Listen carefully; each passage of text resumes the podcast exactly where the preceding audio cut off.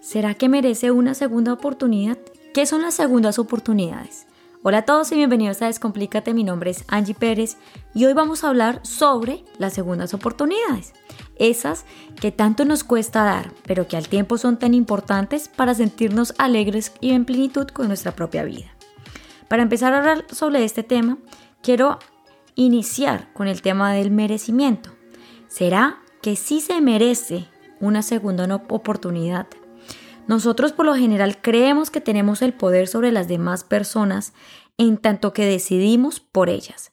Creemos que esas personas tienen que pensar, decidir, hacer de la misma manera como nosotros decidimos, pensamos y hacemos.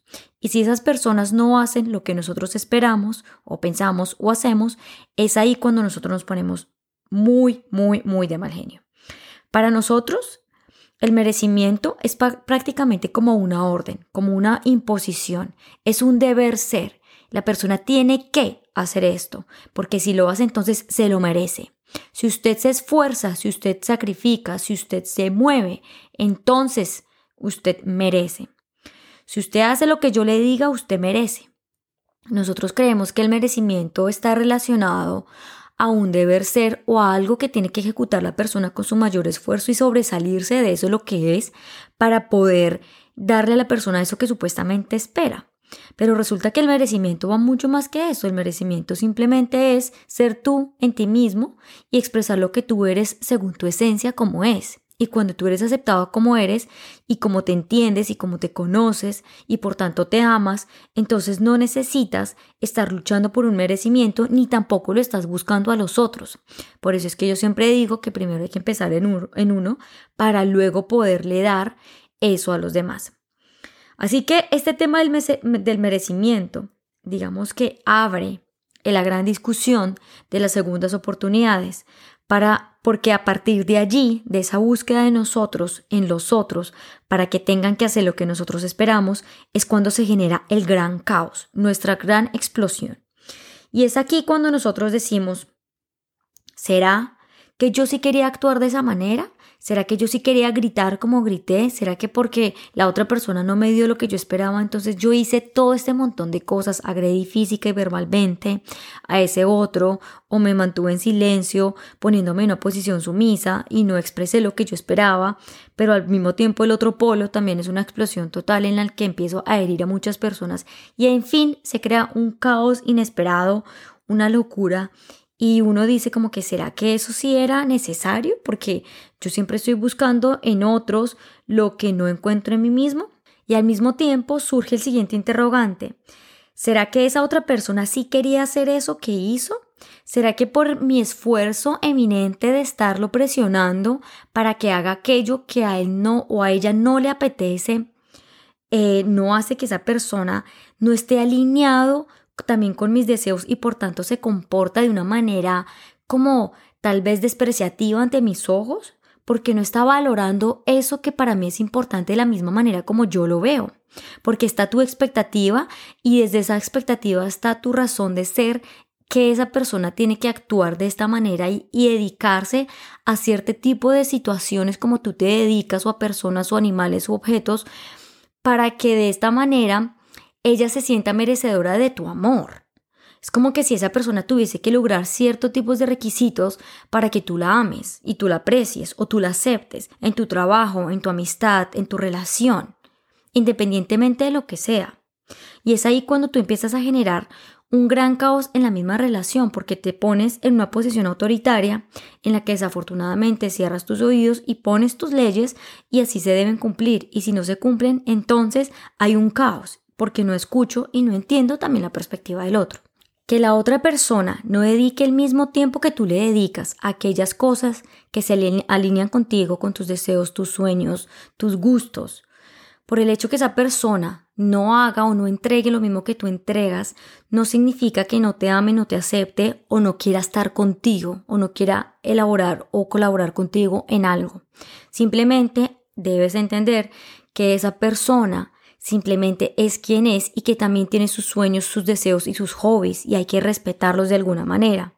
Así que en nosotros está que tanto queremos aceptar y poder evitar intentar cambiar a esa persona, intentándole buscar un molde que se ajuste a lo que nosotros esperamos y queremos.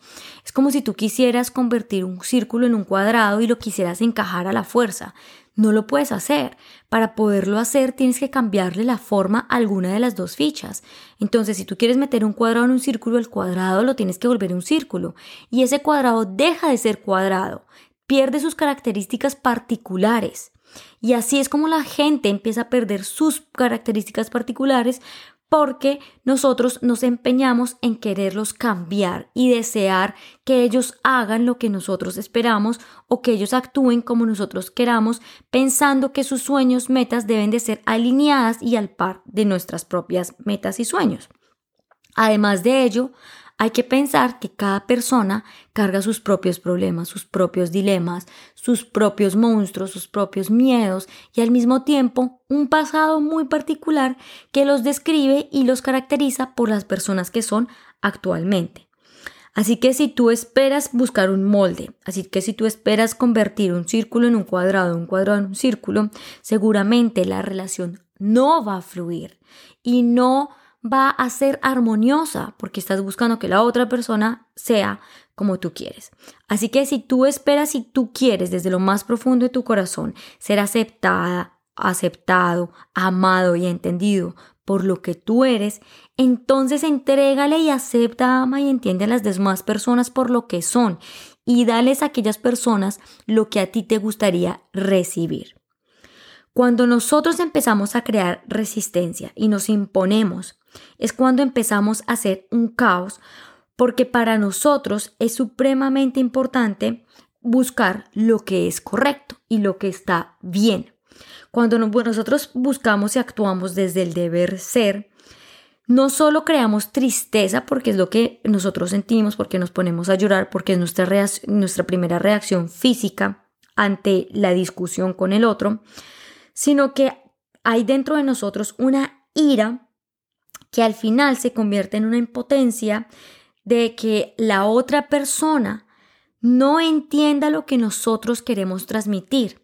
Y muchas veces cuando transmitimos ese mensaje lo transmitimos de una manera grosera, entre paréntesis lo pongo, o entre comillas, no porque sea malo, sino porque es nuestro único eh, recurso para poder expresar lo que estamos sintiendo ante una situación de malestar. Esa resistencia que nosotros creamos es porque no estamos dispuestos a moldear, a ir de pronto cambiando un tricitico, no dejando de ser esa ficha que somos y que nos caracteriza, sino tratar de entender a la otra persona por lo que es. Entonces, cuando nosotros eh, nos ponemos desde una posición imponente y que no queremos y no, y, no, y no expresamos lo que nosotros esperamos de la manera como lo quisiéramos hacer, entonces el mensaje se distorsiona no llega el mensaje real a la otra persona, porque lo que estamos expresando es nuestra ira y nuestra impotencia y no el mensaje real que quisiéramos transmitir que está por detrás de eso que nosotros estamos comentando. Yo te voy a dar un ejemplo de mi vida personal con mi pareja, que digamos que esto normalmente pasa con las parejas, pero no exclusivo de, estas. Para, la, para, la, para, la, para el deber ser de mi esposo, cuando la mujer no trabaja, em, ella debe encargarse del hogar, del hijo, de todos los quehaceres del hogar, por decirlo así. Eh, y para mi perspectiva colombiana, la mujer em, no tiene que dedicarse únicamente a esto, sino que si está el recurso económico del esposo, pues se puede mandar al niño a un jardín y pues se puede tener a alguien quien ayude a la casa los días que sea necesario.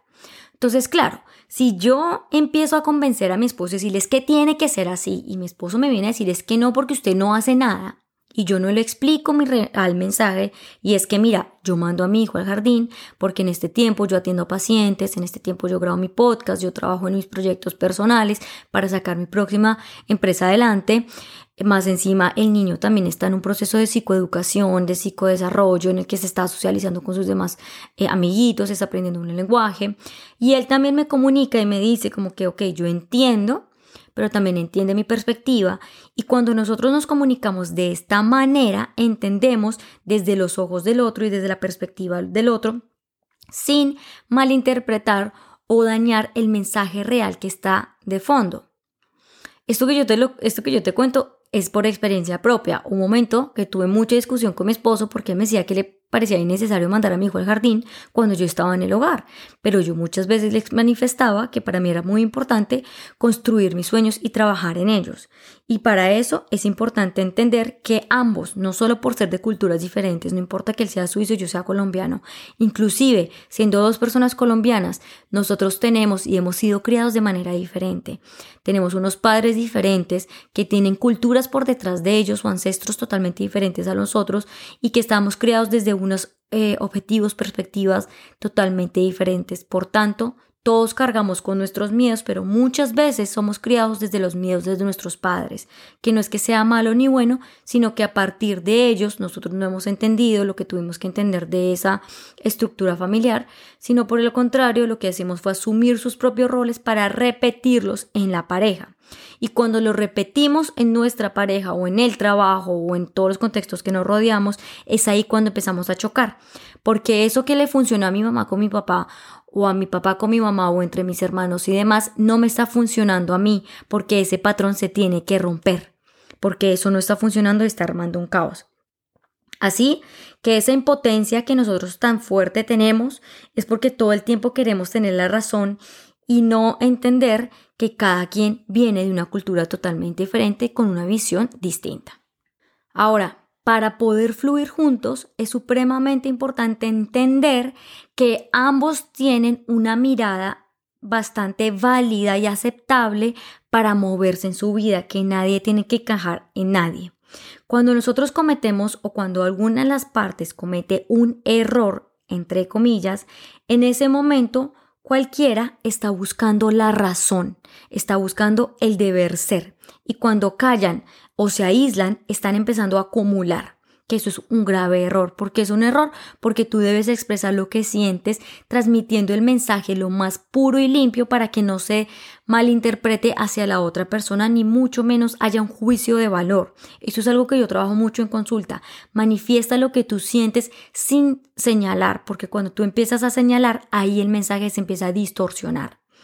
Cuando tú empiezas a acumular o cuando tú expresas, lo que sientes, entonces digamos que la relación se va, se va volviendo un poco armoniosa. Pero si tú acumulas y estallas y dices, ya no más, no aguanto más esto, usted no hizo lo que yo quería, usted no hizo lo que yo esperaba, llevo hace mucho tiempo diciéndole esto, esto y esto y esto y las cosas no han cambiado, definitivamente esto no funciona para mí, así que chao. Tomando una postura muy autoritaria, muy desde el deber ser, de usted tiene que hacer lo que yo diga, y si no se hace, pues yo digo que chao, pero unos minutos después, porque la emoción es rapidita, la emoción sube y baja, 30 segundos dura. Lo que perdura en la emoción es el pensamiento que alimenta todo el tiempo la rabia, pero la emoción real solo dura, em, científicamente hablando, 30 segundos. 30 segundos dura una emoción en el cuerpo. Cuando tú empiezas a sentir que has cometido un error, que tú sí quieres estar con esa persona y que tú quieres hacer algo diferente, la segunda oportunidad primero empieza por ti.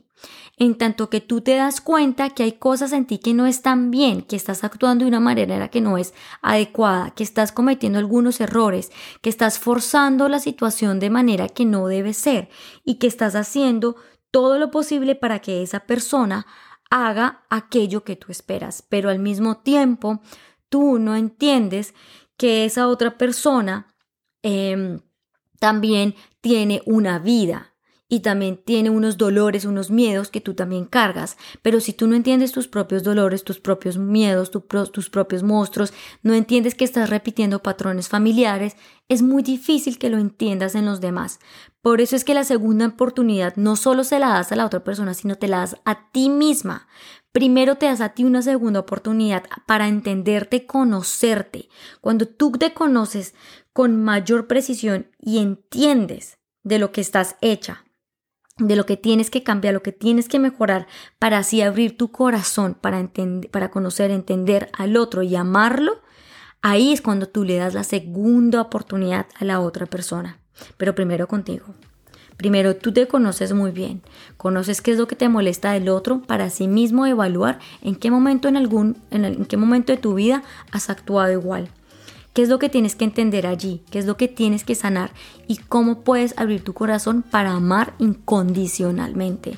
Incondicionalmente es sin condiciones.